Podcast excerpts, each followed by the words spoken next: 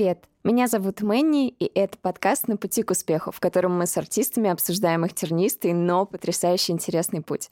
У меня в гостях Солт Вайн, автор-исполнитель из Белгорода, завоевавший сердца слушателей своей искренней музыкой. Ох. За, за несколько лет музыкальной карьеры Андрей успел набрать больше 200 тысяч подписчиков в ТикТоке, выступить на дне города Белгорода на многотысячной площади, да. А его песня «Ставь чайник» недавно перешла отметку в 10 миллионов прослушиваний. Ставь чайник, зажигай плиту Я к тебе приду сегодня как бы случайно Слишком поздно сойтись в цене. Слишком дешево продавать. Я не выяснил, что больней Доверять или предавать. Но у каждого свой путь. И пусть мы, может, не увидимся больше.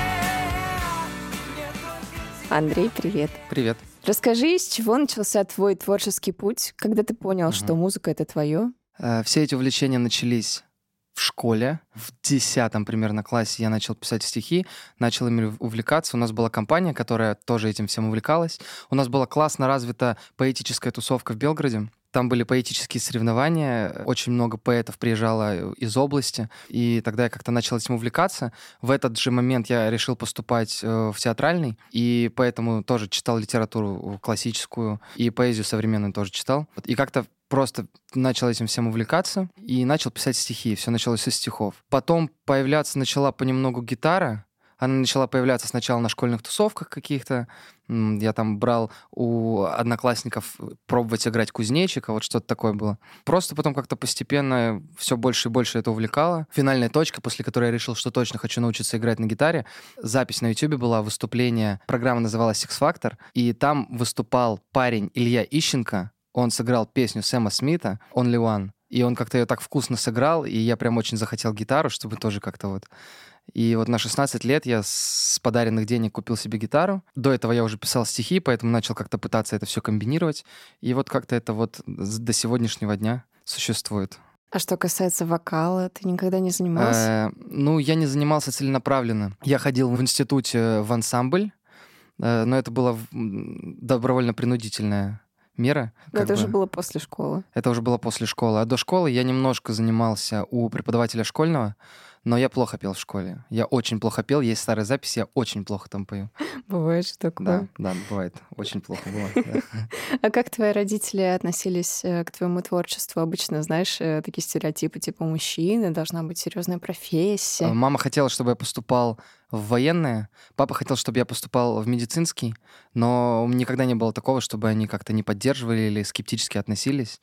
Они просто немножечко свое мнение озвучивали, и вот дальше ты как хочешь. Поэтому с этим проблем не было, до сих пор родители поддерживают, и до этого всегда поддерживали. Это классно. да. А ты говоришь, э, в институте ходил в какой-то ансамбль. Что за институт был? Получается, ты уже что-то закончил? Э, Да, я закончил. Я закончил бакалавриат. Я говорил, что я в школе хотел поступать в театральный. В итоге я, я хотел на актера поступить. В итоге я решил поступать не на актера, я поступил на режиссера-постановщика в городе у нас, в Институте культуры, э, Белгородский государственный институт искусства и культуры. Привет, Белгород, Королева 7. Вот.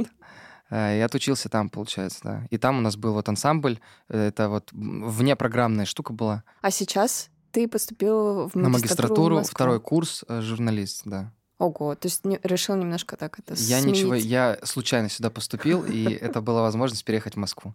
И вот как-то тогда, слава богу. Ну, сложилось, класс. Да, да.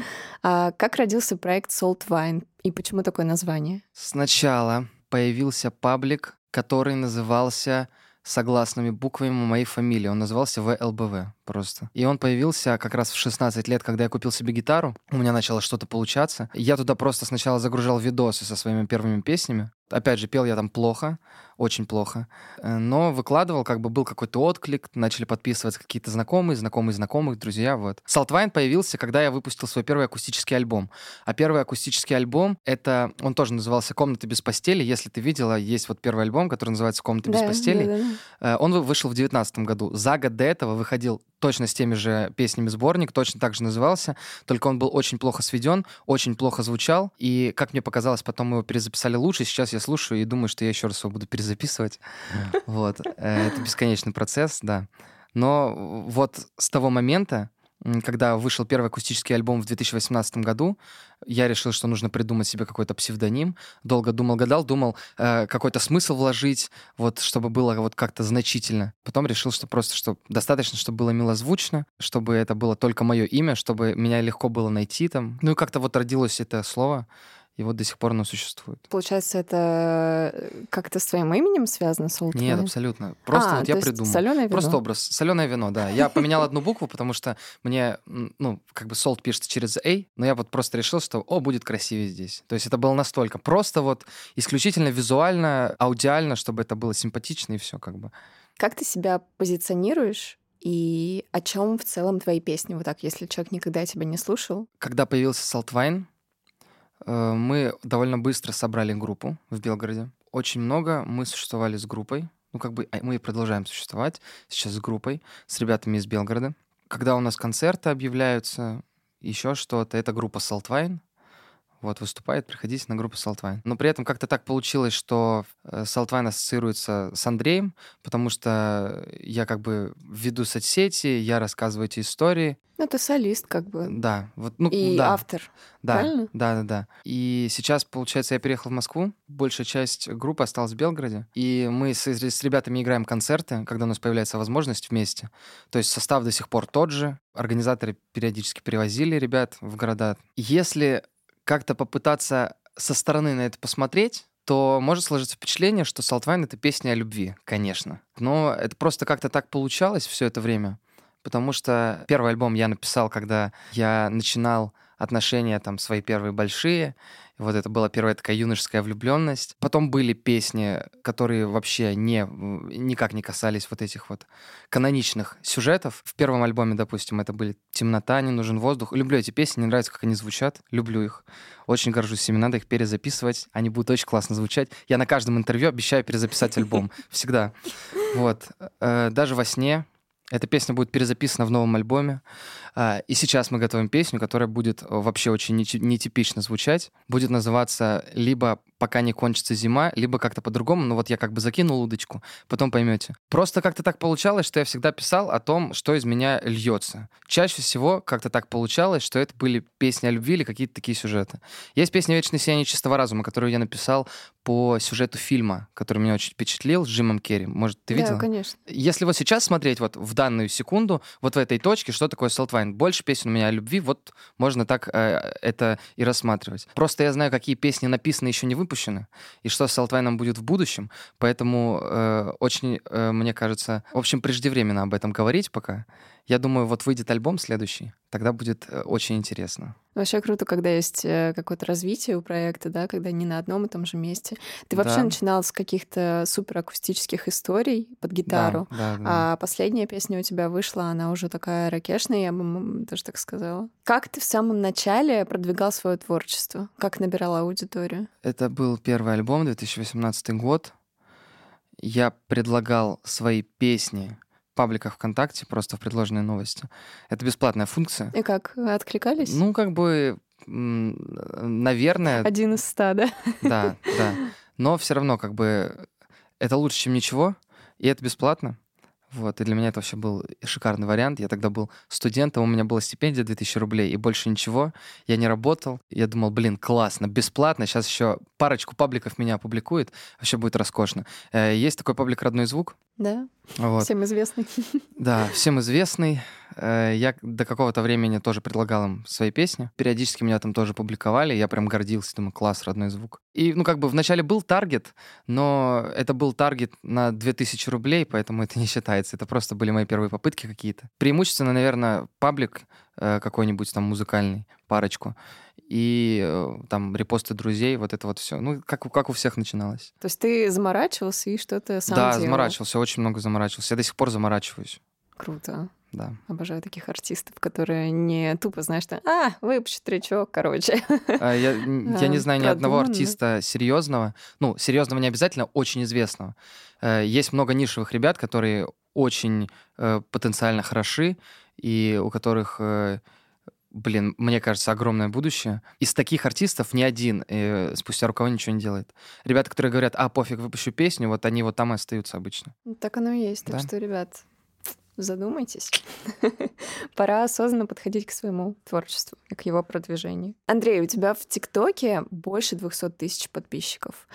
Эта цифра вообще как-то конвертируется в прослушивание? Или это все таки люди, которые так и остаются в ТикТоке? Э, Это цифра, которая конвертировалась в прослушивание до блокировки ТикТока в России. Мгм. Благодаря этой аудитории у меня появился мой первый громкий релиз. Благодаря Ставчайнику у меня начала добавляться аудитория, которая сейчас меня слушает, благодаря которой мы, у нас появилась возможность собирать концерты.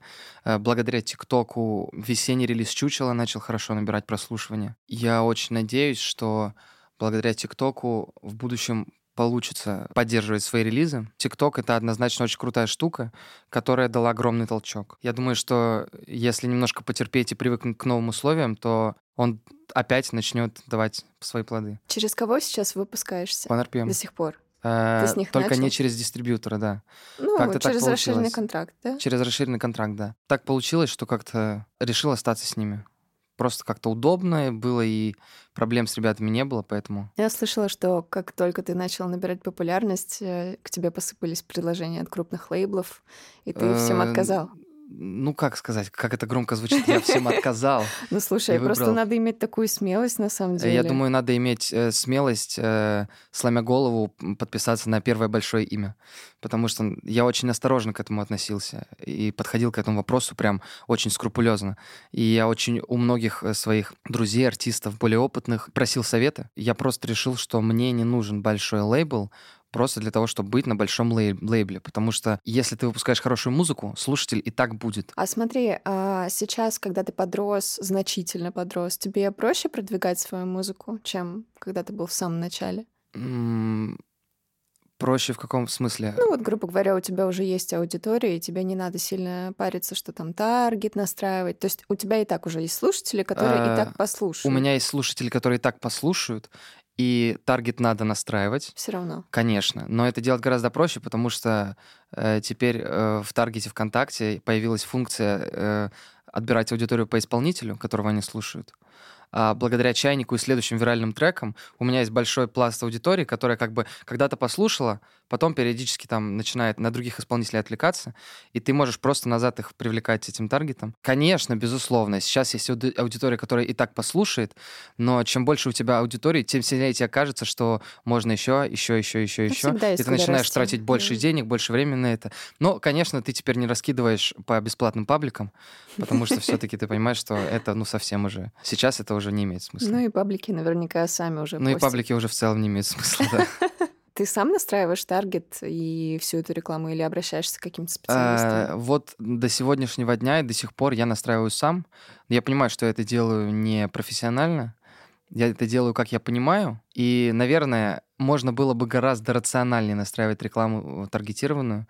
Но пока просто этого хватает. Э, Если будет необходимость, я думаю, на альбоме, допустим, я таргетолога какого-нибудь попрошу помочь. Слушай, ну довольно-таки успешно, учитывая количество прослушиваний. Ну, слава слушателей. богу. Это просто получилось так, что э, в какой-то момент пришло много аудитории с ТикТока.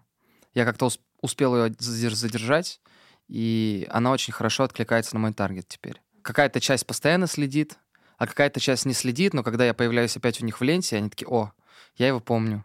И опять начинают следить. Мне гораздо проще сейчас с таргетом, потому что вот была та волна, которая сейчас мне как бы немножко почву дала под ногами. Мгм. Ты снимался в клипе у Алены Швец. Ага. Как ты туда попал? Э, Связи, связи. Это ТикТок. Это все ТикТок, да. Ну как, нет, не совсем. Барабанщица Алены, Саша Мусор, может быть, ты знаешь. 2019 год, я выпускаю, перевыпускаю альбом «Комнаты без постелей» и пишу менеджеру э, лейбла, который тогда еще подавал надежды и был такой э, на слуху, э, «Х- «Холодные звуки». Там э, была Алена Швец, была Маяк, может быть, ты ее знаешь. Мгм. Была Саша Мусор э, и другие ребята. И я вот просто решил попробовать написать им, вот скинуть свои песенки и вот предложить, вот можно ли к вам как-нибудь. Я просто написал ВКонтакте, мне написал менеджер, сказал, классные песни, мы ответим попозже. Он мне не ответил. Но на меня подписалась барабанщица Алена Швец, ну тогда еще, насколько я знаю, не барабанщица, Саша. И все, эта история закончилась. Проходит год, я выпускаю песню «Вечное сияние чистого разума», запускаю таргет на снипет, И Саша оставляет комментарий, типа, вау, офигеть, круто. Э, Я отвечаю на комментарий, мы просто начинаем общаться. Ей очень понравилась песня. Вот, и мы как-то заобщались. Саша решила прям вообще прям откликнуться, э, решила помочь. Она, э, когда песня вышла, репостнула песню в историях, в Инстаграме. И вот как-то вот мы начали общаться с этого момента. И одновременно с этим у меня появился ТикТок. На очередное зале- залетевшее видео отреагировала Алена Швец. И подписалась. Я ей написал, говорю, блин, прикольно, круто, слушай, мне очень приятно, привет. Если вот сократить эту историю вот до минимума, вот с этого момента как-то вот просто мы начали периодически что-то где-то перекидываться сообщениями, просто были на связи. Летом Алена написала, говорит, мы сейчас ищем актера в клип, хочешь сняться? И все. Очень крутой опыт. Я лежал полтора часа на земле в лесу. Э, Да, было лето, но я, я по-настоящему замерз. Ничего себе. Но это так. Это, это ничего страшного. Был крутой опыт. ТикТок, интернет творит чудеса. А в плане аудитории это что-то дало? Кто-то новый пришел к тебе, не знаешь? Меня теперь лайкает э, очень много фан-аккаунтов Алены Швец. Да, Тоже неплохо. да, есть такое. Ну да, какая-то часть аудитории пришла, конечно.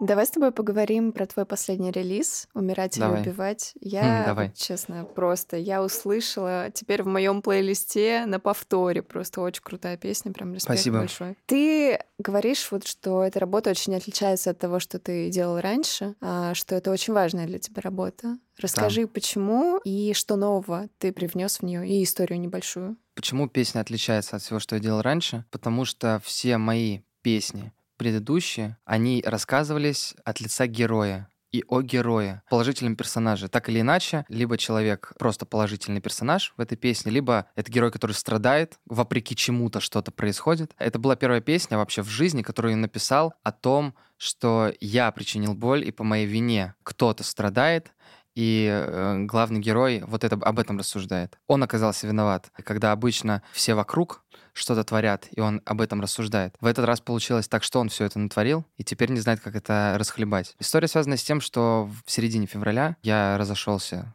с любимым человеком. Просто долго это оттягивал, тяжело это было. Я не знаю, тут нечего даже особо рассказывать. Ну, тяжелая история была, тяжелое расставание. Тяжело было решиться на это. Потом переживать это все. Вот. И песня довольно быстро написалась. В музыкальном плане В она музыкальном чем-то плане отличается, отличается, да? она, да, но это изначально я, я, я не предполагал, что это будет такой рывок серьезный. Песня просто сама по себе очень сильная получилась. Получается уже раз, два, третий релиз подряд. Мы делаем с Серегой Савиным. Сережа Савин, может быть, ты знаешь, Нет. э, солист группы «После прощения сжечь», мой хороший друг и большой профессионал. Э, Очень хороший звукорежиссер, музыкант. И мы вместе с ним делаем уже третий релиз. Первый раз мы вместе эту песню сыграли на концертах наших летних. Мы играли в Москве и в Питере этим летом. Вот. И тогда она сложилась как-то вот просто во время концерта. Обычно мы собирали по кубикам, допустим, чучело мы делали прямо в компе. Сидели дома и придумали, как это будет звучать. А как-то так получилось, что эта песня, она родилась сразу в лайве. Еще мой саксофонист Петя, наш саксофонист, мой саксофонист, саксофонист в смысле группы нашей, да, Петя, он с нами играл столичный концерт, приезжал из Белгорода. И саксофон очень классно туда влился. И вторая акустическая гитара Серегина. Она в целом на концерте заз- зазвучала уже примерно так, как должна была. И нам оставалось ее просто э, доделать, свести. Она очень легко у нас получилась. Э, я не знаю, как это произошло. Это вот, знаешь, это обычно вот поток включается какой-то, и ты вот очень быстро это начинаешь делать. Есть песни, которые ты долго просто рожаешь, а это получилось очень быстро и очень грамотно. Наверное, скачок в звуке связан с тем, что просто песня э, родилась в нужное время, и просто как-то мы в настроение попали, и нужным составом сыграли ее на концертах, и это получился просто какой-то такой поток, а потом мы просто, как обычно, Сережа волшебной палочкой помахал, и все получилось как-то. То есть она полностью из живых инструментов сделана. Э, нет, вся ударка, она электронная, А, а все остальное, да, мы саксофон писали на студии, круто было. Ты играешь на улицах. Да, Давно? нет, с апреля. А, то есть совсем Да, недавно? недавно, да. Расскажи, что это за опыт, что он тебе дает. Этот опыт дает мне деньги, э, на которые я сейчас существую и делаю музыку. В целом все. Да ладно, Да. серьезно? Да. То есть и действительно много это приносит? Ну, так, достаточно. примерно. Давай за один на стрит сколько можно собрать? Ну, в среднем можно 3000 забрать за стрит. Ну, не так уж и много, на самом Ну, деле. То типа есть это да, за, за да. полдня? За день? За 4 часа. За 4 часа. В целом по энергетике, насколько это тебя выматывает? В начале, когда я начал стритовать, э, это, это было очень прикольно. Э, это был новый опыт. Он меня вытащил в каком-то смысле из эмоционального простоя. У меня была такая апатия, связанная вот со всем Событиями. событиями, да. Пошел я стритовать, потому что заблокировали международные кошельки. Я потерял доступ к роялти. Серьезно? Да. Жесть. То есть это все до сих пор копится, я не могу это вывести. И в какой-то момент я понял, что у меня просто нет денег. Э, Я пошел стритовать, это меня очень вытащило. Э, На Арбате очень крутой коллектив, э, очень много крутых музыкантов, очень дружные ребята, я там нашел друзей, очень крутых ребят. Я в это прям вовлекся сначала. Особенно, когда начался май, началось лето, я просто жил на Арбате. Мы постоянно пели. Вот и потом ты, конечно, выгораешь. Потом у меня немножечко изменилось к этому отношение. Я начал более ответственно к этому относиться. Я начал обязательно есть перед стритом. Я начал нормально спать. Я перестал надолго задерживаться после смены на Арбате. Оказалось, что время есть. Я не трачу там всю жизнь, оказывается. Потом ты нормально к этому относишься. Ты просто делаешь выходные, отрабатываешь нормально смену, едешь домой, и ты можешь чувствовать физическую усталость. Для того, чтобы не выгорать, ты просто учишь новые песни. Вот, это прикольно. Ты и каверы тоже исполняешь? Я только каверы исполняю. Только каверы, да, ладно. Да, но я очень редко, ну, если, когда ко мне кто-то подходит на улице, говорит, ты Салтвайн, пожалуйста, можно вот эту песню? Я, конечно, пою. Вот, а так с ума сойдешь, если будешь постоянно свои песни петь, ты перехочешь их слушать. Но, с другой стороны, это не увеличивает какую-то вероятность того, что тебя зашазамят, там еще что-то такое сделают. Это, это не оправдано. Да? Это, не- да, это не оправдывает свои силы. А как аудитория вообще растет с этого или не особо? Э, Незначительно? Да нет, я не скажу, что сильно. Есть какая-то часть ребят, которая пришла со стритов. Летом у нас был концерт, какая-то часть ребят пришла со стритов. Ну, может быть, у меня уже просто как бы немножко подросли запросы. Вот, и мне кажется, что это немного. По сравнению с По сравнению, да? да, да, да, да, да. Безусловно, э, кто-то начинает подписываться, следит, но это не то чтобы сильно супер много. А есть какие-то подводные камни вот у таких выступлений? Я просто слышала, что есть какие-то люди, которые, грубо говоря, сейчас же программа это, да, уличное выступление. Уличный Ты артист. бронируешь Да, да, э, да. себе место и время и выступаешь. Да, А я слышала, что есть все равно какие-то люди, которые могут прийти, отжать деньги. Ну, типа, это их место, там. Нет такого, все четенько выполняется. Нет, точно такого нету. Да? Никто не отжимает деньги.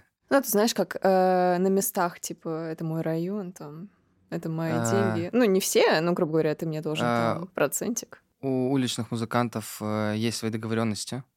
Между что- собой. Конечно. Мгм. Потому что Москва э, достаточно небольшая, музыкантов много. Вот, но это все очень цивильно, и как бы все друг друга знают. И нет, это там точно нет ничего криминального. То есть бандитского Петербурга в Москве в нет. порядке, да, да. Хорошо. Смотрела твое февральское интервью, где ты говорил, что а, получаешь примерно каждый месяц 30-40 тысяч с- со всех стримов. Мгм. И на тот момент у тебя на чайнике было где-то 5 миллионов Да. прослушиваний, а сейчас 10. Это Да. как-то повлияло на общий сбор с роялти? Да, но я не могу это вывести.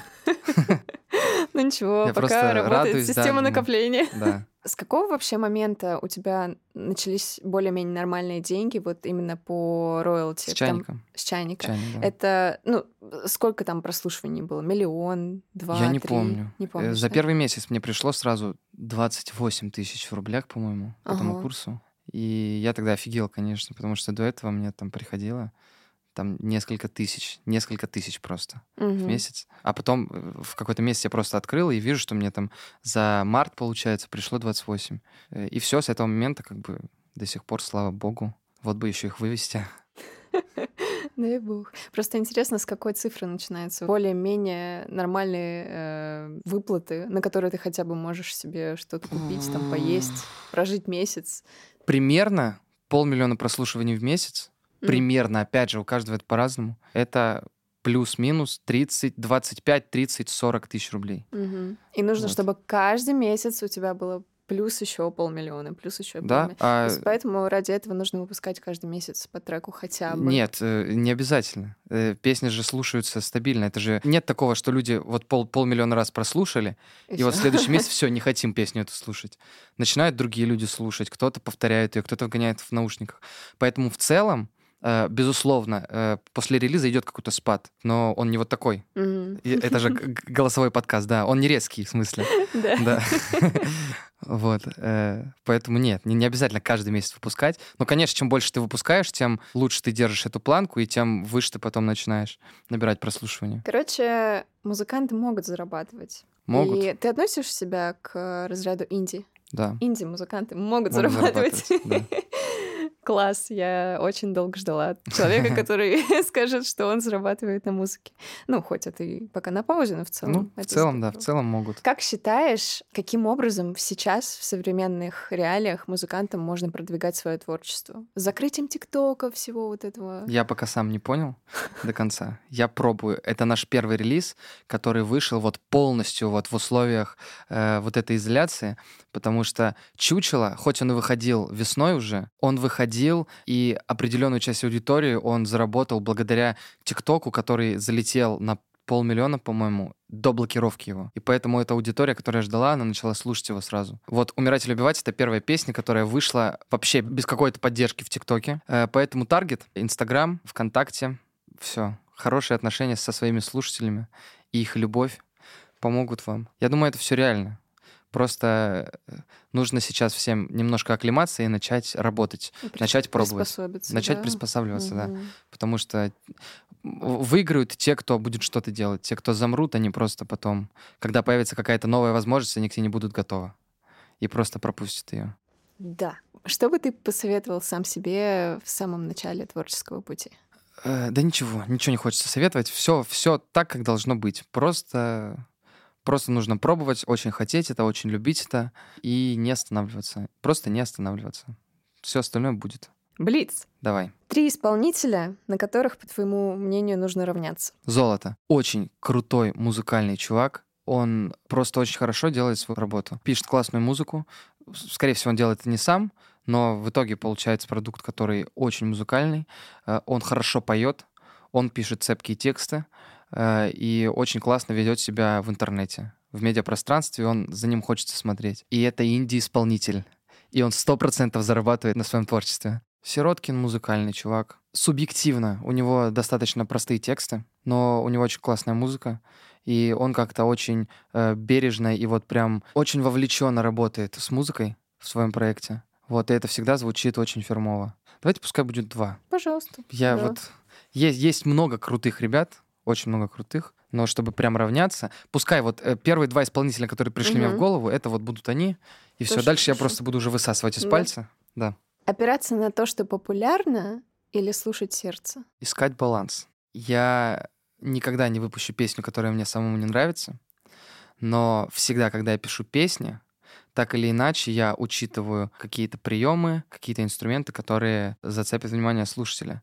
И это, это делается не исключительно из меркантильных целей, для того, чтобы у- содержать аудиторию. Э, Дело в том, что какие-то вот эти приемы удержания, о которых там можно отдельно поговорить, они работают, потому что они нравятся большинству, и мне в том числе. Если я чувствую, что я написал хороший стих, но нет чего-то цепляющего, я не выпущу песню, пока не придумаю вот этот вот хук, который вот будет заедать. Поэтому надо искать баланс. В этом и секрет успешного проекта.